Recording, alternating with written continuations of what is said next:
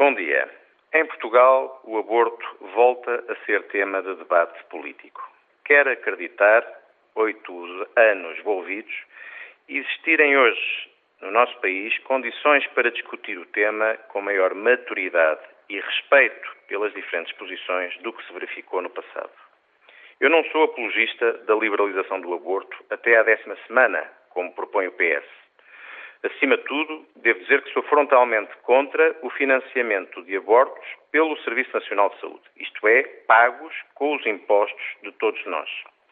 Ainda bem que, perante o difícil conflito de interesses e valores em questão, há forças cívicas e um partido político em Portugal que defendem o lado de quem não se pode expressar, a criança em concepção que já vive na barriga da mãe. Estágio de vida é essa é uma questão para a ciência ir apurando.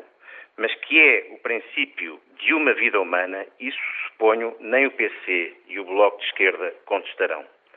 Apesar do meu lado ser o outro, respeito quem defende a posição diversa. Acho mesmo desumano criminalizar as mulheres que até às 10 semanas, altura em que o feto ganha vida cerebral, tomaram a difícil decisão de abortarem. Qualquer que seja o resultado do referendo, o problema vai, infelizmente, permanecer.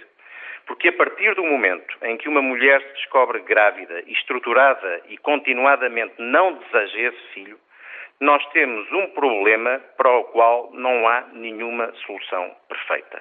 Em matéria de aborto, só não tem dúvidas e compaixão quem não tenha qualquer sensibilidade ou coração.